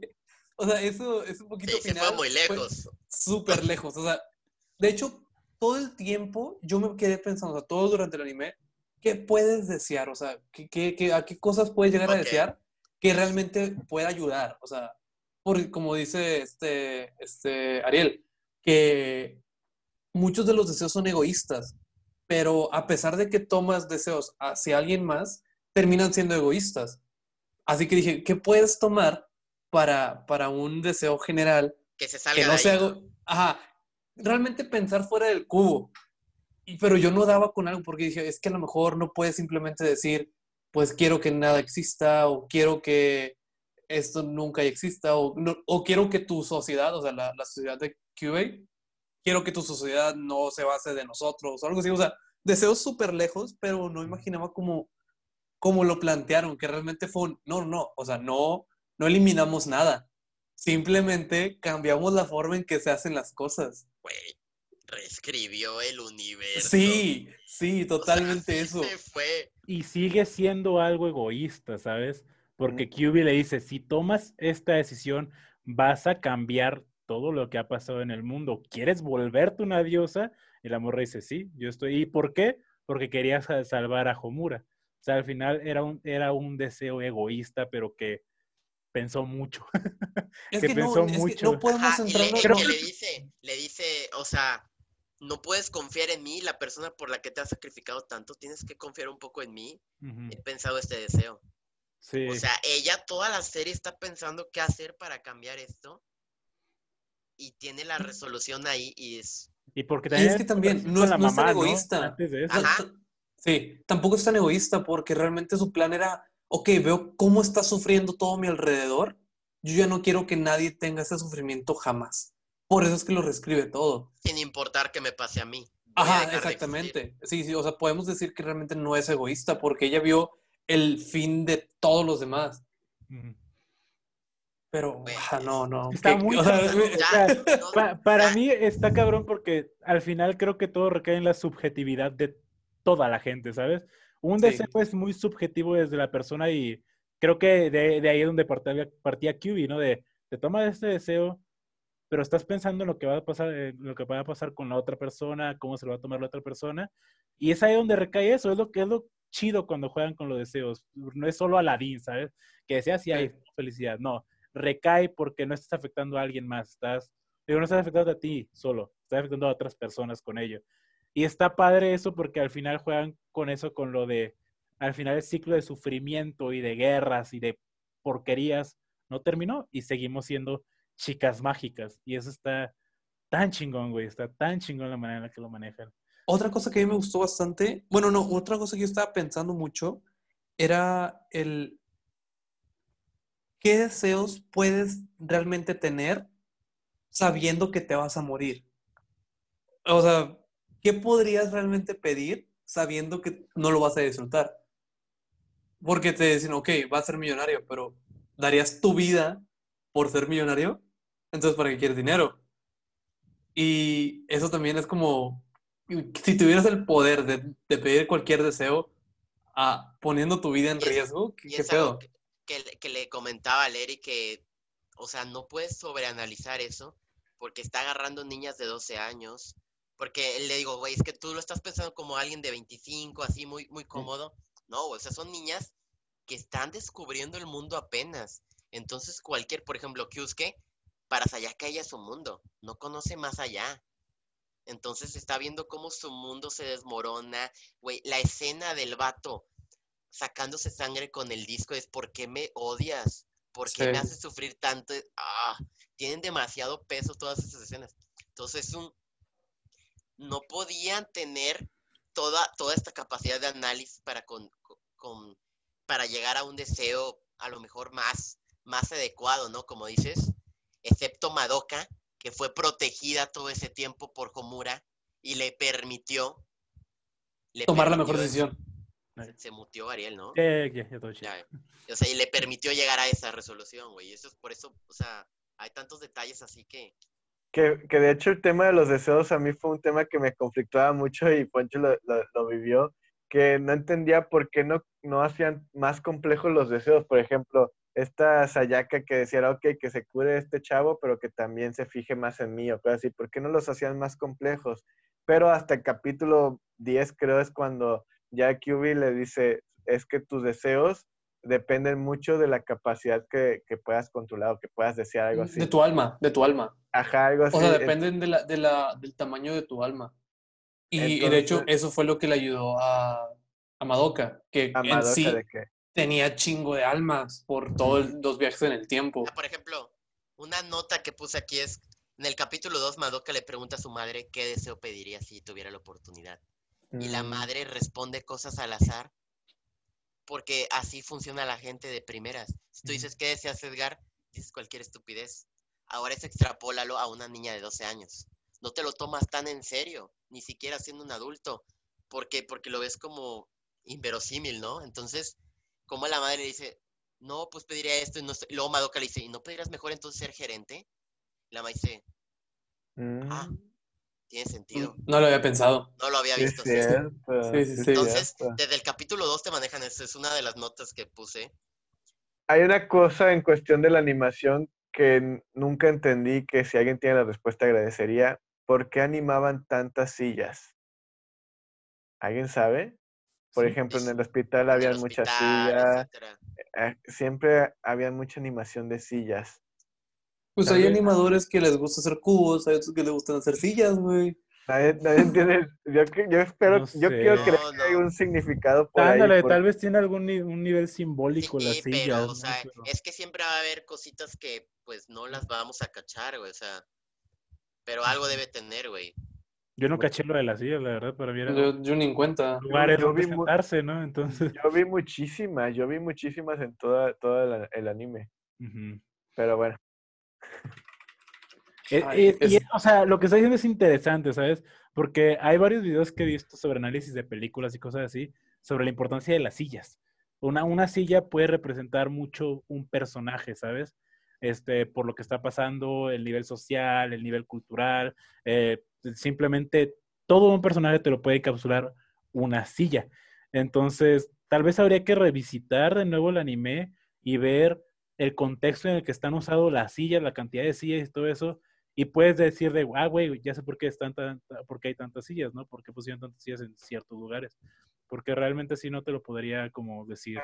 Por ejemplo, una escena que de hecho la mencionó Poncho en el hospital, cuando está Sayaka con este chavo que le gusta, de la nada, este, le está contando a esta Sayaka que pueden haber milagros y hacen la toma un poco más para atrás y fácil hay como unas ocho sillas así alrededor de la, de la cama. Y de mm. diferentes formas y acomodadas de formas diferentes. O sea, muy, muy extraño. bueno, pero ahí se puede entender, ¿no? Porque cuando ves que, este, ¿cómo se llama el, chavito? Kyusuke. Cuando ves que Kyusuke ya se está recuperando y lo suben hasta el techo, ves más gente.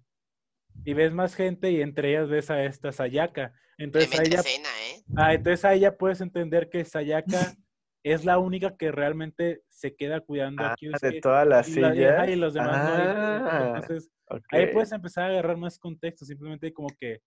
De la gente que debería de estar. y Porque nunca ves a sus papás ni nada por el estilo, solo ves a sí, Sayaka. ok. Ok. Buena esa, buena esa análisis. Sí, sí, sí. No, güey.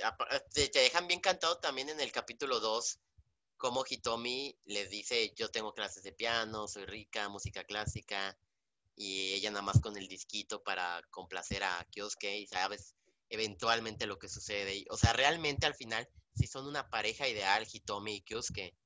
Los dos música, los dos como cierta familia así adinerada. O sea, tenían, tenían más cosas en común. Y Sayaka era como más aferrada.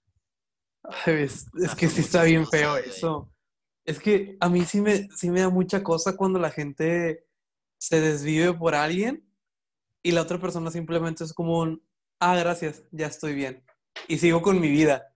Pero es que, digo, ahí también entra lo que dice Poncho, son niñitas de 12, 13 años, vatos de 12, 13 años, o sea, mecos, normal. Gente meca, exactamente. Están viviendo de tipo de. No sé si ya se conoció. Yo tenía muchos amigos que se la desvivían por una morrita la morrita nunca los peló, güey.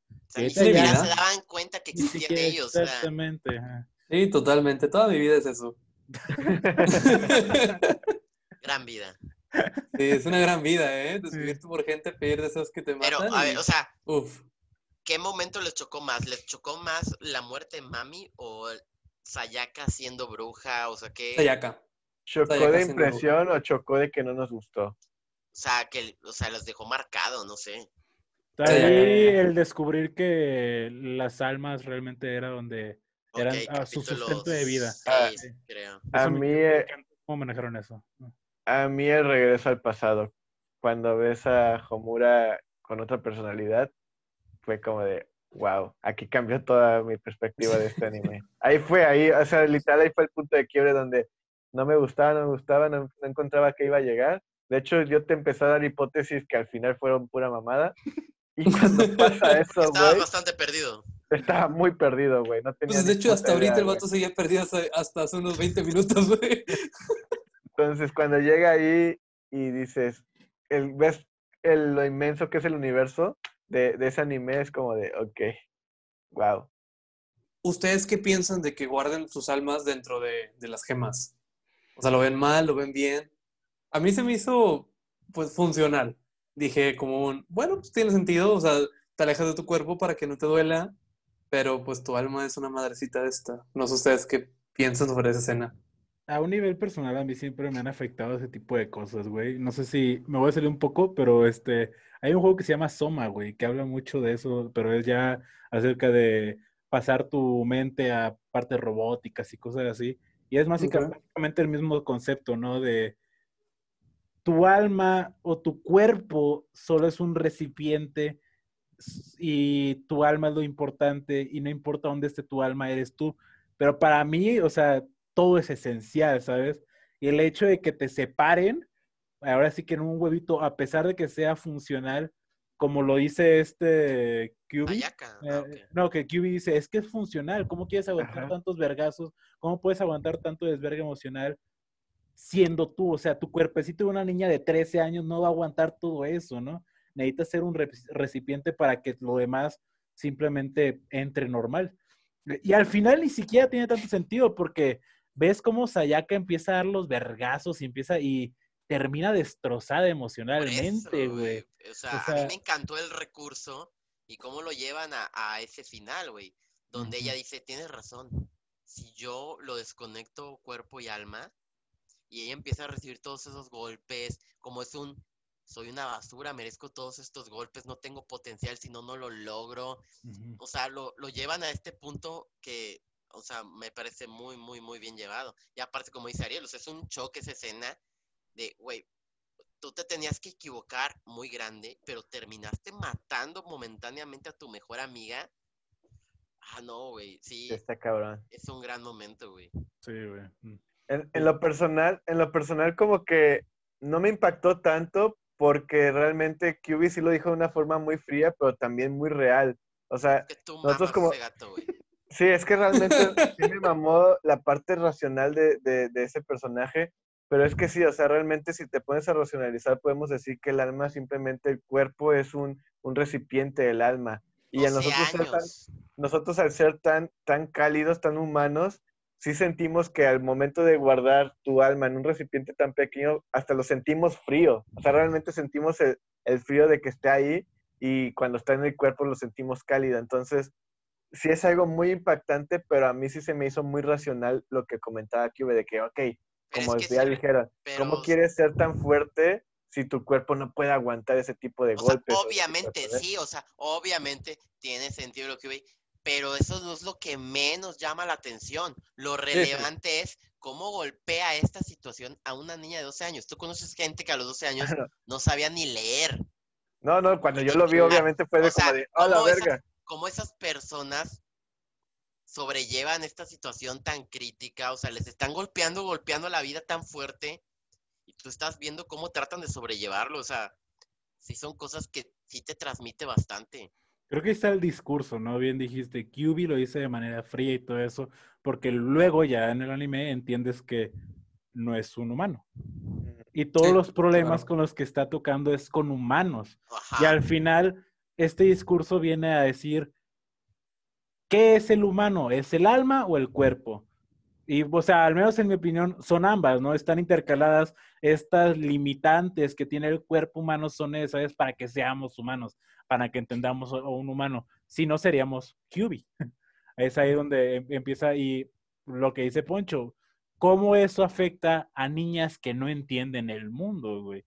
Es, es lo que lo hace interesante y Lo, si es choqueante y si es frío y si entiendes de dónde viene QB, ¿no? Es de, pues sí, es eficiente, pero Eh, pero es lo que menos llama la atención en esa situación totalmente, o sea, lo, lo No, lo que llama la interesante atención es las- el impacto que tiene Madoka de, ok, quise salvarla y al final la terminé matando, güey. O pero sea, eso es por, impactante, completamente de por acuerdo. todos lados. Pero ya Pero incluso si se da cuenta, o sea, lo que a mí me gustó mucho también es cuando, cómo reacciona QA.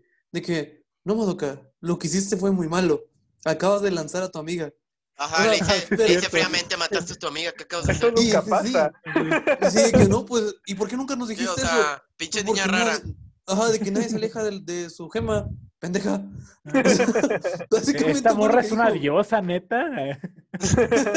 Pero, o sea, un punto ahí que no, no quiero como dejar pasar es cuando ella dice, no me siento digna de tener una relación porque yo no estoy como en este cuerpo realmente, yo no puedo andar con Kyusuke porque yo Ah, me ya, siento sucia. cabrón. Eso es, por eso es una chava de 12 años y ya no se siente ni cabrón. siquiera digna de tener una relación y entonces se siente atada a lo que único que la mantiene viva eh, es matar brujas, güey. Viva, o sea, la mantiene funcional, la mantiene sea- como que un, un uso.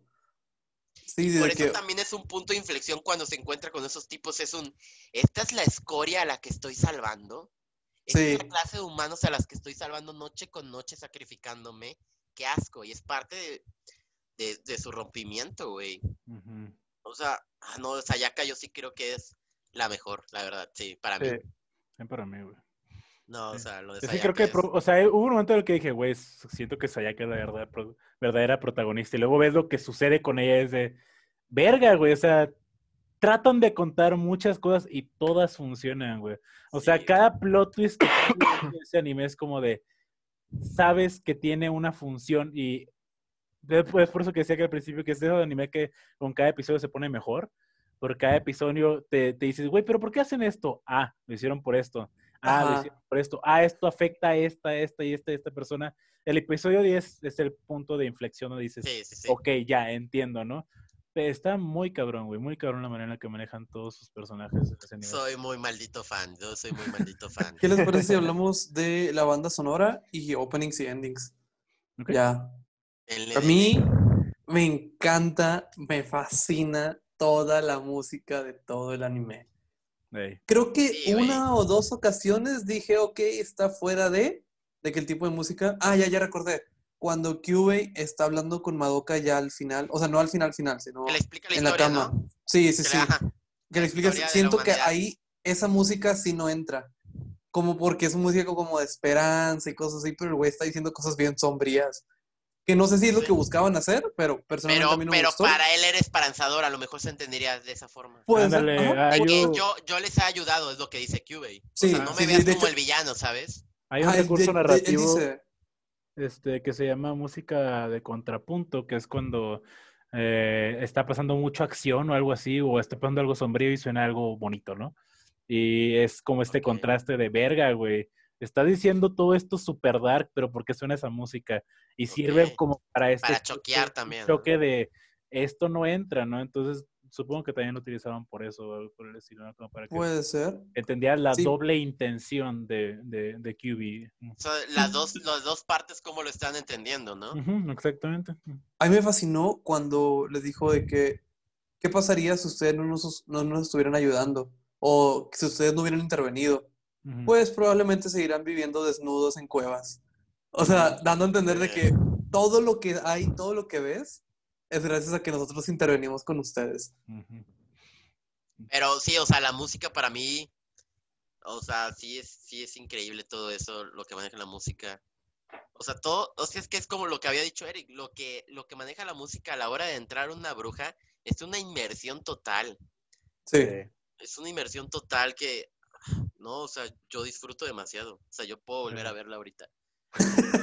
La voy a ver ahorita. Que, que creo que en la batalla final no meten ese soundtrack otra vez. Sí, Y sí, eso- sí, sí lo meten. Eso, ¿sí lo meten? Sí, güey. Ok, entonces no O lo bueno, no a lo mejor, bueno, es que al final a lo mejor yo ¿El de metí Esperanza, a Kemi? Komura. Ese como de... ti, ni, ni, ni, ti. Ok.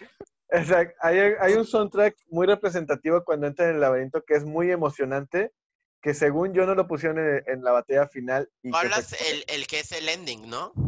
No, no, no. no. El ending el- suena. El, El ending suena. lo meten mucho de soundtrack para momentos épicos y ese me encanta, güey. Sí. Igual a mí. O sea, es- Ok. no, güey. ¿Les gustó más el opening o el ending? A ver, el opening es muy bueno. El opening es El opening es muy, muy bueno. Muy, muy Y a ver, bueno. El opening, lo que maneja, por eso es tan rosita, es la primera realidad.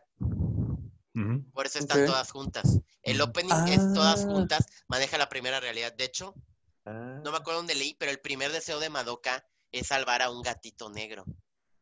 En el opening sale Madoka con un gatito, Con un gatito negro. eh. Y dices, pero ¿de dónde? ¿Por qué? Esa es la, la, la primera realidad, lo que le hubiera Ah. sucedido. O sea, cómo eran ellas.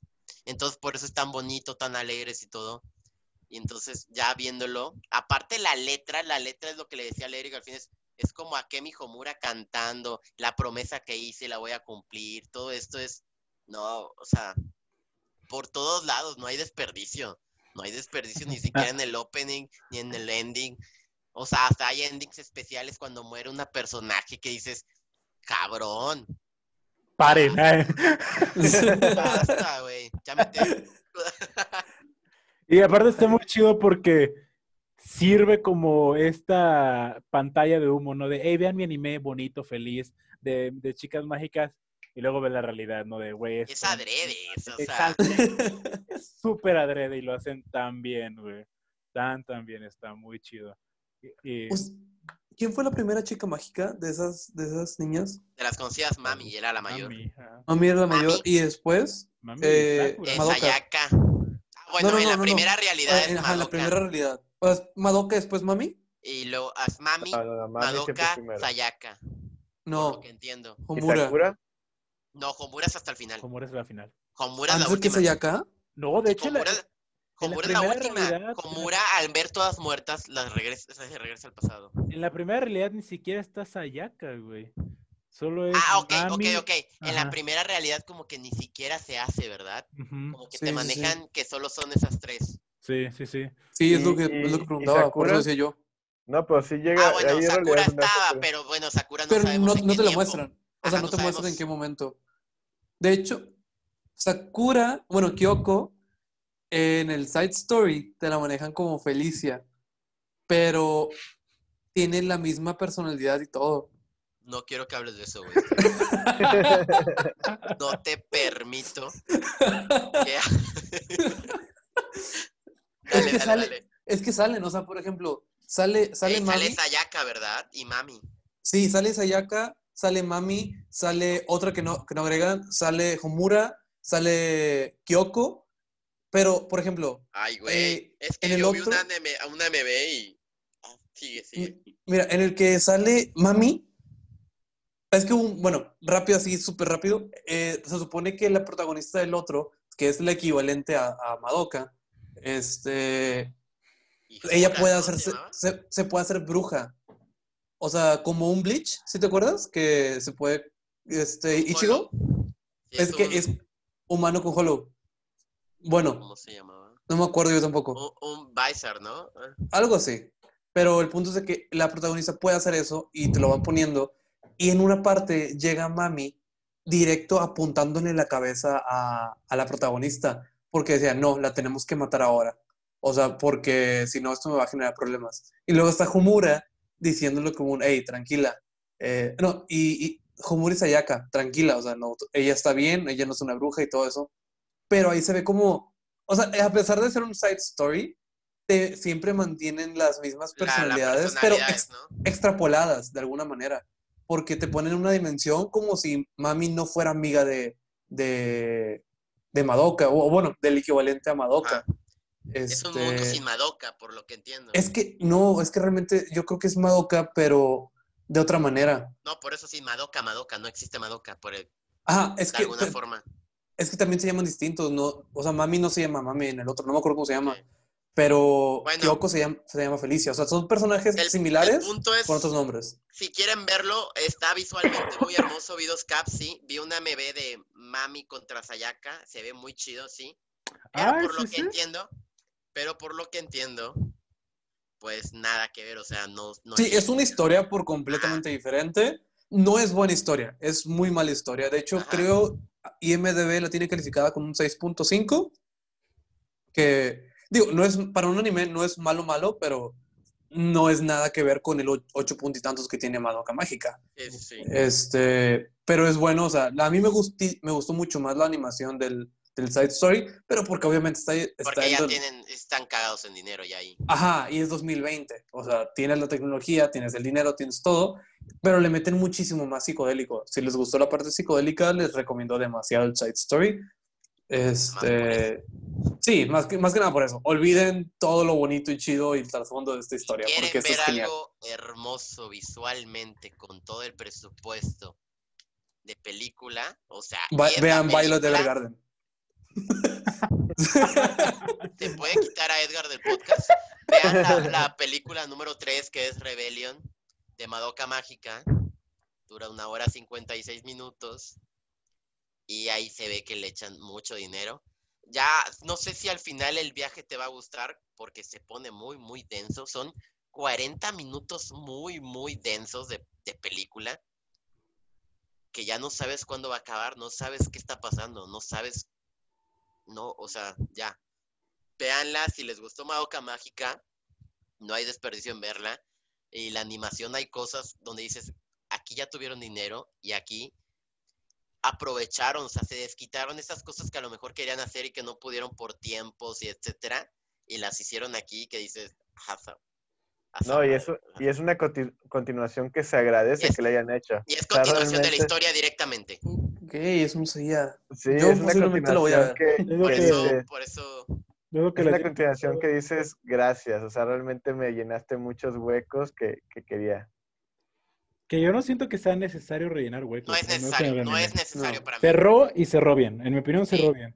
Sí, cerró bastante bien. A mí Pero si quieres más, no es un Dragon Ball Super, ¿sabes? Es a lo que voy. Ok. No necesito un Dragon Ball Super en mi vida, la verdad. Nadie lo necesita. Bueno, a lo mejor yo sí. Poncho, tú sí, Poncho. Yo porque estoy muy dañado, yo quiero Dragon Ball Super 4. Pero, pero yo sé que está mal, ¿no? Yo entiendo que estoy mal. Yo sé que estoy mal. Aquí en Madoka Mágica entiendo, o sea, el que lo hayan hecho. Te digo, es como, o sea, perdón por compararlo tanto con Evangelion, pero el final de Madoka Mágica me recuerda al final de Evangelion, eh, como en el contexto que quieren, que es muy introspectivo, ¿no? Todo está pasando aquí. Y no sé por qué siento que eh, la película de Rebellion, al menos lo que estaba viendo, es como que ver lo que está pasando afuera. Porque de End of Evangelion, ¿qué estás viendo? Todo lo que está todo lo que realmente querían hacer para el final, pero que se les sacó el presupuesto y terminó con una joyita también Evangelion, pero este sí, sí, sí, siento que como que va para ese cotorreo, ¿no? Entonces, digo, si les gusta Evangelion, les va a gustar mucho Madoka Pues, entonces ya entramos con conclusiones, ¿no? Ya para ir cerrando este hermoso y bello viaje de Madoka Mágica. En conclusiones, yo fui muy feliz. Yo esperaba a mí no me gustaba la idea de este anime. De hecho, yo le dije a Poncho como que, ay, güey, neta no. Mejor vamos a ver Helsing o, o algo así. Este, pero no, la verdad, no me arrepiento. Fue un gran anime, una gran decisión, un gran viaje que me aventé y sí la vuelvo a ver. Y sí me voy a aventar la película, sin duda alguna. más? Eh, en conclusión de mi parte, es un anime que también me terminó gustando y gustando de una manera muy, muy cabrona. Después de ver también la película que la complementa muchísimo. Para mí la película fue, como dije hace un momento, algo que me rellenó muchas cosas que quería ver como una persona que veía este género por primera vez desde un inicio. Entonces, eh, fue un anime que sí me gustó mucho. Es un anime que tienes que ver sí o sí más de una vez para que lo que vives en el capítulo 10 todavía lo vuelvas a revivir cuando lo vuelvas a empezar a ver otra vez. Entonces, eh, sí me gustó. Eh, no sé si la recomendaría para alguien como yo que no tiene mucha experiencia. Yo creo que no, porque como, como me pasó a mí, puede que las primeras impresiones no te llenen y, te puedas confundir y al final la dejes a medias. Pero aún así, si aguantas, aguantas hasta el capítulo 10, no te arrepientes de nada. Ariel. Me encantó el viaje, la verdad, me encantó el viaje, que es un gran anime. Con cada episodio se pone mejor y mejor y mejor. Sé que va a sonar extraño, pero en los otros podcasts hemos hablado de, otros, de, los otros animes, como tienen ciertos errores, ¿no? Ciertos hoyos, ciertas cosas que no terminan de, de, bajar, de decir el mensaje que, que, trae el director o el mangaka. Este, aquí siento que todo lo cerraron. Supo que quería ser el director, supo liberar ese mensaje de manera visual, de manera narrativa, a través de los personajes. Y y lo hace de una manera tan única y creativa y una manera en que rompes con el género preestablecido, lo cual siempre está chido. Siempre está chido que estés rompiendo con el género preestablecido, porque... Y no, y no hacerlo de forma barata, ¿sabes? Porque hay gente que solo entra a la sátira a la hora de romper un género preestablecido. No, quieres contar algo a través de este género y eso es lo que está chingoncísimo. Sí la recomiendo tal vez no es como para iniciados en el anime. Está muy cabrón, ajá, pero sí se la recomiendo muchísimo porque es corta y está chingosísima. Sí, a ver, pues yo amo esta cosa, por algo, por algo la, la, mencioné. Eh, no, no hay forma que me aburra porque realmente cada vez le saco más cosas. Si acaso, creo que debimos mencionar más sobre el final, no sé si quieran como retomar ahí. Eh, Yo no tengo problemas. la explicación final, pero en conclusión para mí, eh, podemos retomarlo así, así al final, unos cuantos minutos. Es, es algo que todos que ya adentrados en el anime, adentrados, necesitamos ver. Yo tardé mucho en ver Madoka Mágica. Creo que como Ariel, me la recomendaron por años, por años, por años. Y es un, ok, sí, sí, sí, pero son chicas mágicas. Si me estás diciendo que es grande, muy buena, pero le das la vuelta, le das la vuelta, le das la vuelta, le das la vuelta, y hasta hace un año apenas la vi. Y ya la vi tres veces, y, no, o sea, la película es muy buena, eh, la historia, cómo se manejan los tiempos, no hay ningún momento donde me aburras, creo que solo decae en el capítulo 2. El apartado visual es hermoso, la, la banda sonora es hermosa, los personajes es hermoso, la trama me llama, de, genera un nuevo género de chicas mágicas oscuras donde tratan de imitar, o sea, es un parteaguas en el anime, entonces sí, sí es algo que, que creo que deben ver en algún punto de su vida. No sé si van iniciados no, pero, o sea, no hay ningún maldito desperdicio en esta serie. Creo que podrá haber inconvenientes con las personas con el final. Creo que muchos van a quedar más satisfechos ya viendo la película, pero igual me gustaría que mencionemos un poquito más de lo que sucede al final en la trama y cómo ustedes, pues, vieron, vieron esto en el final. ¿Qué, ¿Qué, les pareció el final, este mensaje final? No, no, el mensaje final y lo de la trama. O sea, esta pues... resolución que dio el que Madoka se convierta en una diosa y la reestructuración del universo, ¿cómo ven la, la reestructuración del universo? ¿Qué piensan? Yo fui feliz con la reestructuración, siento que fue lo mejor que pudieron hacer y te muestran realmente el que no puedes eliminar cosas de la vida, o sea, hay cosas que el universo preestablece y se acabó, pero como en todo, no te gusta algo, lo tienes la oportunidad de cambiarlo, o sea, todos tenemos la oportunidad de cambiarlo, nos podemos adentrar mucho en ese tema, eh, que es realmente lo que hacen los empresarios duros, o sea, que realmente buscan cambios en la vida, que dicen, ¿sabes qué? No me gusta la forma en que hacemos esto, déjame le doy la vuelta y que es físicamente posible y se logra y llegas a un cambio que todos son más felices, que fue lo que hizo Madoka. De cierta manera, pues, en cierta manera, Madoka es como pues, un empresario chido, que vio un problema, no estaba conforme con, con el tipo de, de, vida o cosa que había y dijo, sabes que yo no quiero que sea así, porque todos sufrimos, todos tenemos esto y yo busco darle. Y me gusta mucho la razón por la que llega ahí, que es a través de las líneas de tiempo que se fueron juntando a ella, que a pesar de que quieras cambiar la línea de tiempo, es de que no, es esta, ¿verdad? es aquí, este es tu futuro y a huevo va a ser así, pero lo puedes reestructurar de alguna manera, tú no te preocupes. Eric. Sí, o sea, realmente fue una conclusión que no tiene nada más que pedirle. O sea, realmente está muy bien explicada cómo tantas almas, como comentó Edgar, que se le juntaron a Madoka, eh, es una explicación muy clara de por qué tiene tanto poder y por qué llega a tal nivel de que puede reestructurar el funcionamiento del universo. Entonces, pues sí, no tengo nada más que agregar que Edgar, o sea, sí fue un final muy bueno, sí es este, sí, como dices, si tienes que cambiar algo, tienen que pasar ciertas cosas, entonces es un ciclo que se repite, no tengo mucho más que opinar. Y quiero agregar algo, que realmente no es que Madoka fuera especial, la Homura la hizo especial. Ajá. Sí, eso, eso, no es eso le da más bueno. valor para mí. Ajá, sí, sí, bueno. sí, porque realmente, o sea, eh, Madoka era una niña como cualquiera o incluso inferior a todas las demás. Ah, era pero... la peor de todas, en teoría. Ajá. Sí, sí, sí, pero el trabajo duro de, de Homura, que no sé cuánto tiempo, cuántas veces regresó, eso fue lo que le hizo, ¿sabes qué?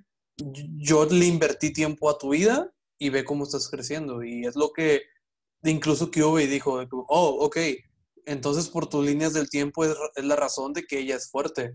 Porque también se le hacía raro a, a fue como de un, güey, nunca he visto a alguien tan fuerte como ella, tan con tanto potencial.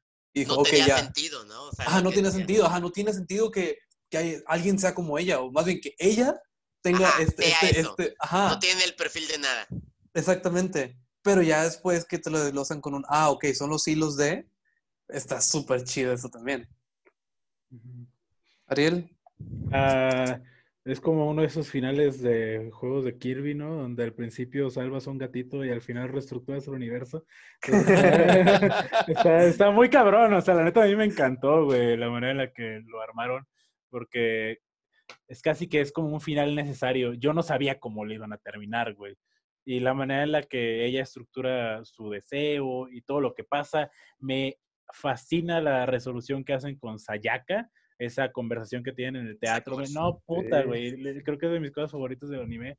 Este, y me gusta, siempre me han gustado como los finales cíclicos y al final esto fue un ciclo, ¿no?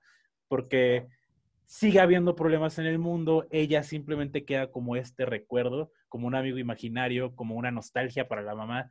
Entonces, todo este tipo de cosas se sienten, ¿no? Y, y creo que hacen más interesante a Homura, porque sabes que a pesar de que Homura, bueno, se lo plantea a Kyubi, ¿no? De, güey, lo que pudiste, puede que solo sea un sueño, ¿no? Que realmente nunca haya existido una, una, este, ma, ay, perdón. Brujas. Una Madoka, o sea, realmente no sé por qué está diciendo esas cosas, pero tú sabes qué pasó.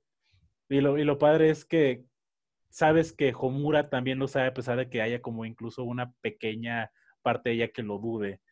Y me gusta mucho eso, realmente me gusta mucho la manera en la que lo trabajaron. Es por eso que es más interesante la película, porque en la película no voy a decir nada porque Edgar no, pero o sea, lo que llevo es de, ah, caray, ¿qué está pasando aquí? Ok. Viéndola, güey. Entonces, está muy chida, está muy chido el final. Es un final cerradito y bien.